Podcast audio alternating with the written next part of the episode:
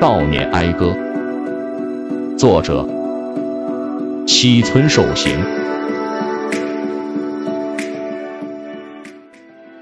少年时代，我家住在濑户内海一个无名小岛上，我常常和父亲一起下海捕鱼。我们撒网的地方是轮船的主航道，客船、货轮往来不断。这给我们艰辛的捕鱼生活蒙上了阴影。为安全起见，每当夜色浓重的时候，我们就点亮一组红灯，以使迎面开来的轮船有所避让。我因为是新手，所以担当着监视轮船往来、举灯告急的任务。冬天的夜海，风刀霜剑，寒风刺骨，我特意多穿了几件衣服。但它吸进了海上的潮气，感觉更加沉重冰凉。小船摇荡着波涛，吃力的在波峰浪谷里跃动。父亲睡去了，我继续监视着海面。倦怠中，突然发现涌动的海面泛起粼粼波光。定睛一看，一艘彩灯闪烁、装饰豪华的客船迎面开来。他看见了我举起的红灯。似乎在回避着我们。当客船临近我们时，那上面的红男绿女纷纷涌到船舷，倚着栏杆俯视被彩灯烛照的小小渔船。他们穿戴时髦，男的西装革履，女的珠光宝气。他们瞪着好奇的眼睛，鸟看一个小渔夫，就像鸟看动物园中的小猴。一个贵妇人笑着扔下了一截枯萎的树枝，那树枝轻轻落在我的肩头，却像火一样炽烈的灼烧着我的脑海。我仰视客船上形形色色的男人、女人，向他们传达着愤懑与烦躁，可他们看不见我的表情，他们无动于衷，专心致志的和彩灯一起搅视着客船。留在我脑海里的。是一种冷艳冷酷的形象。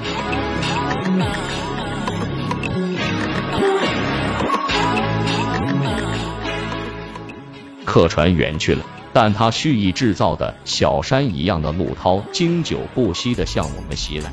我目送着豪华客船消失在黑暗中，不知道他要驶向何方。哦，我想起来了，前面有一座繁华大都市呢。那是一座多么辉煌灿烂的都市啊！刹那间，我感到一阵悲哀，悲哀的想哭。我是一个有着古铜色粗糙皮肤的贫穷渔夫的后代。那些从我眼前一晃而过的红男绿女和我无缘，那远方辉煌灿烂的都市也和我无缘。只有贵妇人丢弃的枯萎树枝靠近了我，我感到无限的悲哀。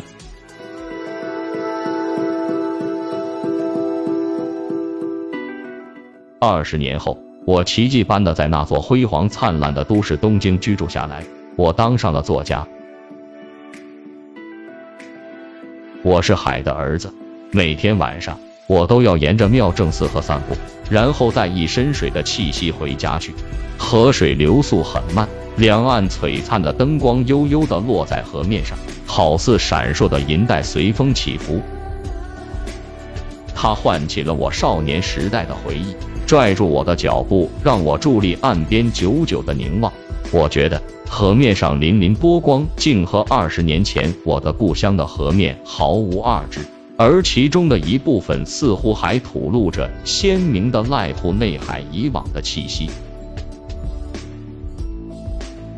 忽然间，一阵冷风吹过，仿佛一件沉重而冰凉的衣服裹在了我的身上。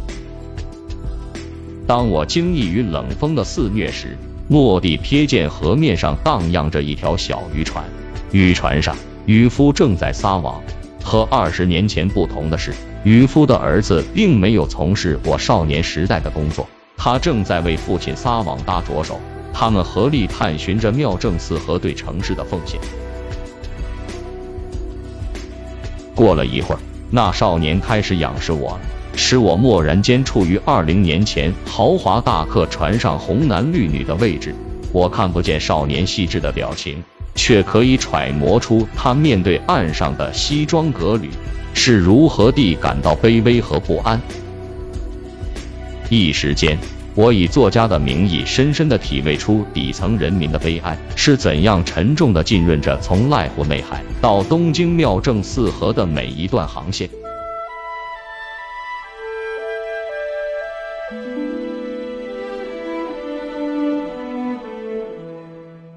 我掏出以作家的身份印制的名片，向少年扔去。我想会有那么一天，少年循着名片的地址找到一个渔民出身的作家。我看见那张名片在昏黄的夜空中飞舞了一会儿，随即落到了少年瘦削的肩头。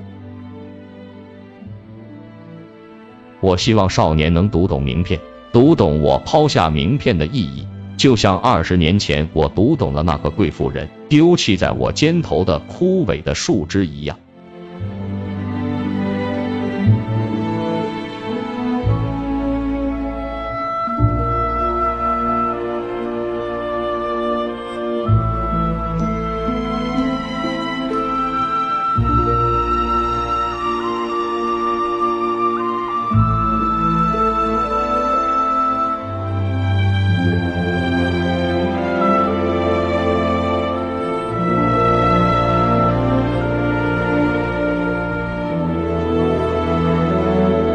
本期就分享到这儿，欢迎在下方留言，祝您开心。